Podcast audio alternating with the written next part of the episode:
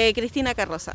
Cristina, usted es vecina de Concord, ¿cierto? Sí, sí. Ya, cuénteme qué le parece esta actividad de chipeo y desparasitación gratuita de mascotas. Me parece súper bueno porque no, en estos tiempos no hay como para colocarle el chip o, o tiempo, los recursos, pero está súper bueno, me fascinó. Aparte que es como súper simpática la gente para atender y rapidísimo.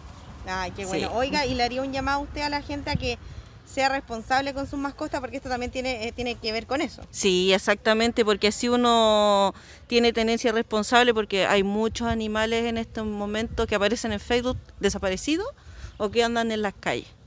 Entonces me parece muy bien el, el chipeo.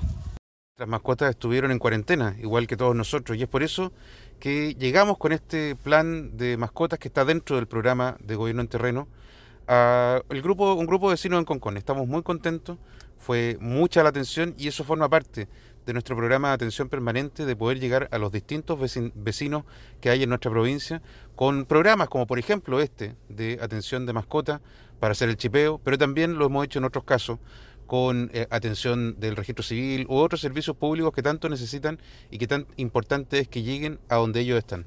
Pamela Amaya. Pamela, usted es vecina de Concón y vino aquí a chipear a sus mascotas. Cuénteme qué le parece esta iniciativa. Muy buena iniciativa porque nosotros no, ten- no habíamos tenido la posibilidad de ponerles anteriormente el chip y ellos que de repente se pueden escapar, lo mejor, lo mejor que hago.